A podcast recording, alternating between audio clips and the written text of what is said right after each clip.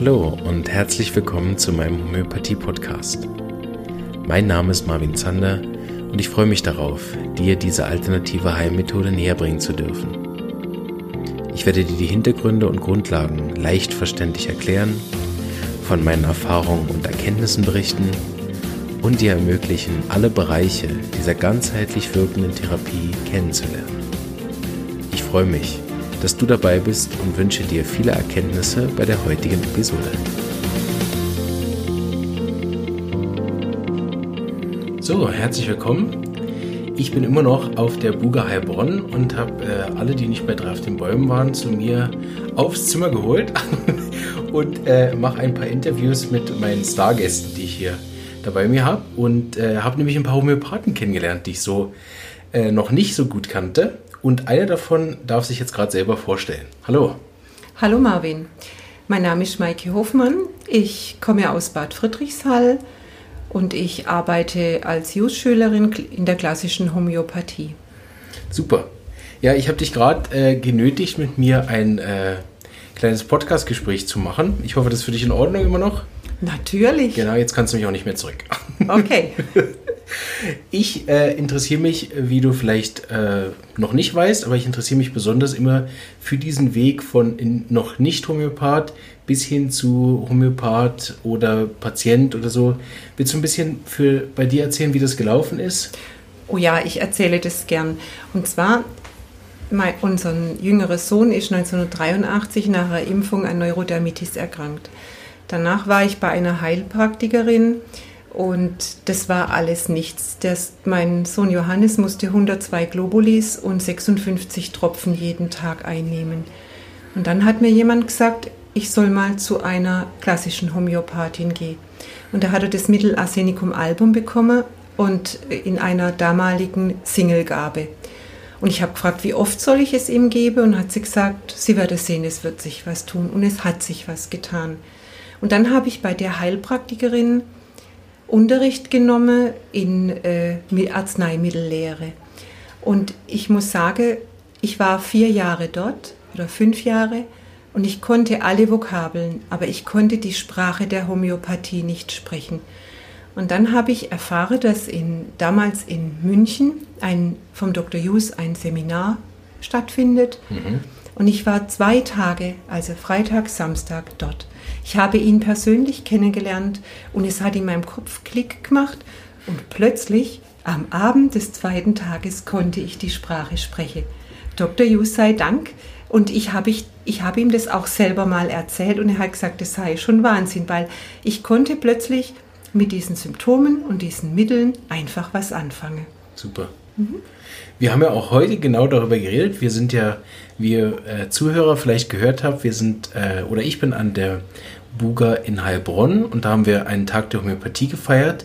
Und die Dame, die eben jetzt neben mir sitzt, hat das maßgeblich mitorganisiert. Und zwar aufgrund von welchem Verein? Also ich bin engagierte Landfrau, ich bin in unserem Ortsverein im Vorstand, ich bin stellvertretende Kreisvorsitzende hier in Heilbronn und mit dem Konzept dieses neuen Bild, mit unserer Bildungsarbeit hier einfach auf der Buga weg von diesem Kochen, äh, Kuchenbacken-Image, sondern Bildungsarbeit, Bildungsarbeit in jeglicher Form. Und da habe ich mich mit der Dr. Angelika Trost zusammengesetzt und wir haben einfach so die Gedanken sprudeln lassen und rauskomme ist dann der Tag der Homöopathie. Ich würde gerne noch was wissen, weil ich Landfrauenverein bis dato tatsächlich nicht kannte. Ich kenne von der Schweiz kenne ich die Landjugend. Ich denke mal, das ist wahrscheinlich so was ähnliches. Ähm, kannst du dich wirklich ausführlich ein bisschen darüber erzählen? Nein, die Landfrauen sind hier in Deutschland und hier in unserem, äh, in unserem Bezirk und in unserem Kreis sind maß, maßgebliche Bildungsträger für Weiterbildung, für politische Bildung, für Allgemeinbildung in Gesundheitsfragen, in jeglichen Fragen sind die Landfrauen präsent. Und jetzt auf der Buga sind wir praktisch an diesen 173 Tagen durch, da haben wir ein Gartenkabinett und da sind wir noch präsenter. Und da möchten wir einfach noch mehr von unserer, äh, von, von unserer Arbeit zeigen. Und das kann ich nur jedem empfehlen, der hier in der Nähe ist. Das sind wunderschöne Anlagen. Und das ist fast alles, ist ganzes, dieses ganze 15 ist euers, ne? Ja, 15e ja, genau. ist unseres. Und das lohnt sich wirklich, das anzuschauen. Es ist nicht nur sehr schön gemacht und es gibt sehr feine Brote, sondern auch die Weiterbildungen sind sehr schön. Ich habe gesehen, morgen kommen die Hebammen, ne? Morgen wird äh, der Tag der Hebammen sein, ja. weil die Situation der Hebammen auch nicht so in Ordnung ist und deshalb wird hier der Tag der Hebammen sein. Der Garten heißt Ankommen im Netzwerk und deshalb haben wir uns für diesen Tag der Homöopathie intern auf der Boga weiter vernetzt mit dem I-Punkt Grün, wo praktisch zeitversetzt diese Vorträge, was im Landfrauengarten war, wo dann die zeitversetzt stattgefunden haben. Was würdest du sagen, ist so das Hauptziel der Landfrauen? Du hast gesagt, so Weiterbildung beruflich. Weiterbildung und dass einfach die Frauen im ländlichen Raum sich dieser, dieser Organisation anschließen, einfach Altes wieder aufleben lasse und vor allen Dingen politische Bildung. Die Landfrauen sind zum Beispiel maßgeblich beteiligt auch an mit Unterschriftenaktionen alles, was für Frauen gut ist. Oh, sehr gut. Also hat es sozusagen auch eine, ich weiß nicht, ob das das richtige Wort ist, aber so eine emanzipatorische Einfach Wichtigkeit, dass, sie, dass eben Frauen aus dem Land sich dann auch wie auf diesem Gebiet dann auch ausgebildet werden, dass sie wie mitreden können? Kann ich mir das so vorstellen? Oder? Dass sie mitreden können und dass sie ein Teil der, der Gesellschaft in den Orten, wo die Ortsvereine sind, einfach, dass sie dabei sind. Okay. Ob jung, ob alt. Super. Ja. Kann man sagen, es ist so ein bisschen wie eine Art Volkshochschule, sowas? Nein, es ist nicht wie eine Art Volkshochschule, sondern es ist, äh, das Bildungsangebot richtet sich äh, unentgeltlich, also man, ah, muss Mitglied okay. sein, man muss Mitglied sein ja. Aber es ist jetzt nicht, dass man einen Kurs besucht, sondern dass man einfach Teil dieser Gemeinschaft ist. Und die Gemeinschaft bietet dann die Weiterbildungen an? Ja, in ah. manchen Ortsvereinen ist es zum Beispiel das Sportprogramm, in anderen ah, Ortsvereinen ah, ist es zum Beispiel ein Gesundheitsprogramm. Ja. Also es, es, ist sehr, sehr, sehr breit aufgef äh, aufgefächert. Es wird auch über politische Bildung, über, eigentlich über alles, was Frauen interessiert. Sehr gut. Und wie ist da so das Feedback, wenn die Frauen bei dir im Verein sind? Wie finden die das? Gehen Sehr. die, bleiben die für immer? die kommen gerne und, und so möchten wir das auch haben, dass in allen Landfrauenvereinen wirklich bundesweit die aufmerksam gemacht wird auf die Landfrauenarbeit und dass auch die Frau, wo uns aus dem hohen Norden besucht oder aus dem tiefsten Süden, einfach schaut, was machen meine Landfrauen vor Ort. Und ja. das soll eigentlich die Botschaft von hier sein. Ja. Wir hatten jetzt in Kur gerade einen Frauenstreik-Demonstration für Lohngleichheit und solche Sachen. Ist das auch was, was die Landfrauen machen? Die Landfrau setzte sich auch ein und wir hatten, äh, wir haben letztes Jahr und das Jahr davor schon einen sogenannten Equal Pay Day gehabt, oh, wo wir wirklich auch für diese Gleichstellung uns Schön. einsetzen. Sehr wichtig. Schöne Arbeit.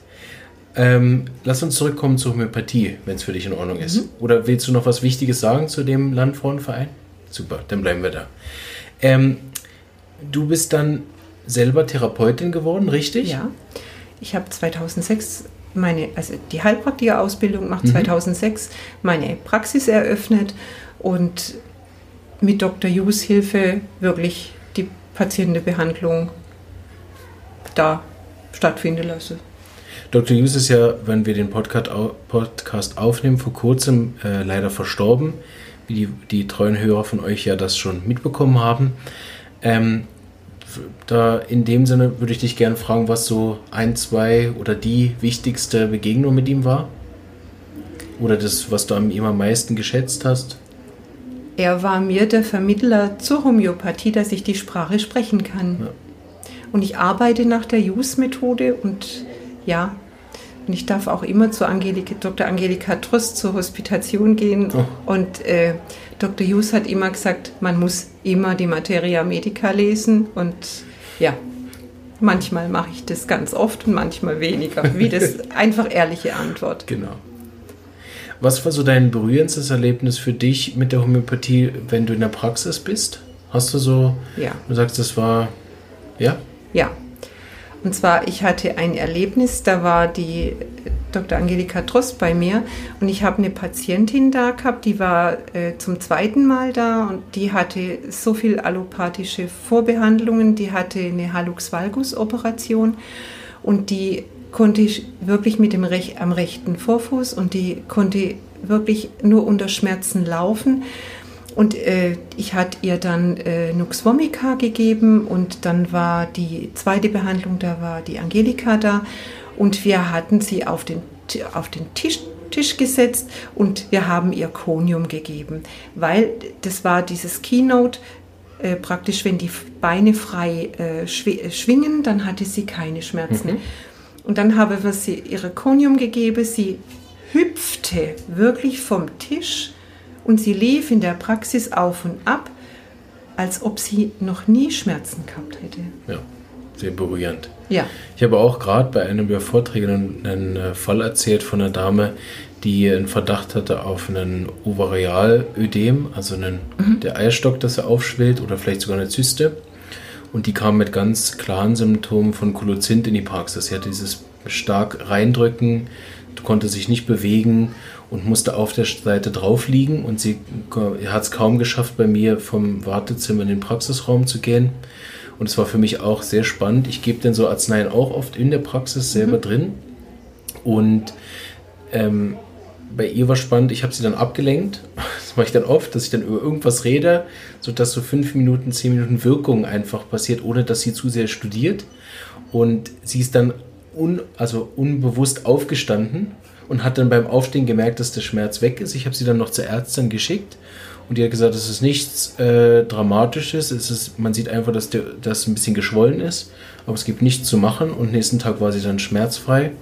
Es war auch eine sehr interessante Begegnung. Ich finde auch diese Schnelligkeit von Homöopathie so eindrücklich. Und das mit so wenig Arznei. Mhm. Ja ich finde auch, dass für mich ist das Schönste an der Homöopathie eigentlich, dass es so wenig ist. Gell? Du hast es erzählt am Anfang damit, wie viele Tropfen und 1000 Kügelchen und ja, so. Ja, 102 Globulis und 56 Tropfen. Und waren das verschiedene Arzneien? Ja. Was würdest du heute den Leuten raten über verschiedene Arzneien oder Einzelmittel? Wenn das Einzelmittel passt, dann ist es Braucht perfekt. es nicht mehr. Genau. Ähm, wenn, wenn ich jetzt so jemand bin, der so einen Podcast hört und ich höre das erste Mal ähm, von Homöopathie, was würdest du den Leuten empfehlen oder was sagst du den Leuten, wie ist ein guter Einstieg in die Homöopathie? Sollen die Vorträge hören, Bücher lesen oder direkt zum Homöopathen? Was wäre dein Vorschlag? Also mein Vorschlag wäre, je nachdem, wie der Mensch veranlagt ist oder ob er auditiv oder visuell, also sprich, ob er eher was, wenn er was sieht oder eher was hört. Also ich würde ihm das Buch empfehle Die Reise einer Krankheit. Mhm. Da ist er komplett versorgt. Da hat er Miasmenlehre, da hat er Arzneimittellehre, da hat er Potenzierung, da hat er einfach alles. Dieses Buch ist äh, sowas von wertvoll. Ich würde das ihm empfehlen. Super. Ähm, vielen Dank, dass du bei mir mit dem Podcast warst. Wenn man dich erreichen will, wie könnte man dich erreichen?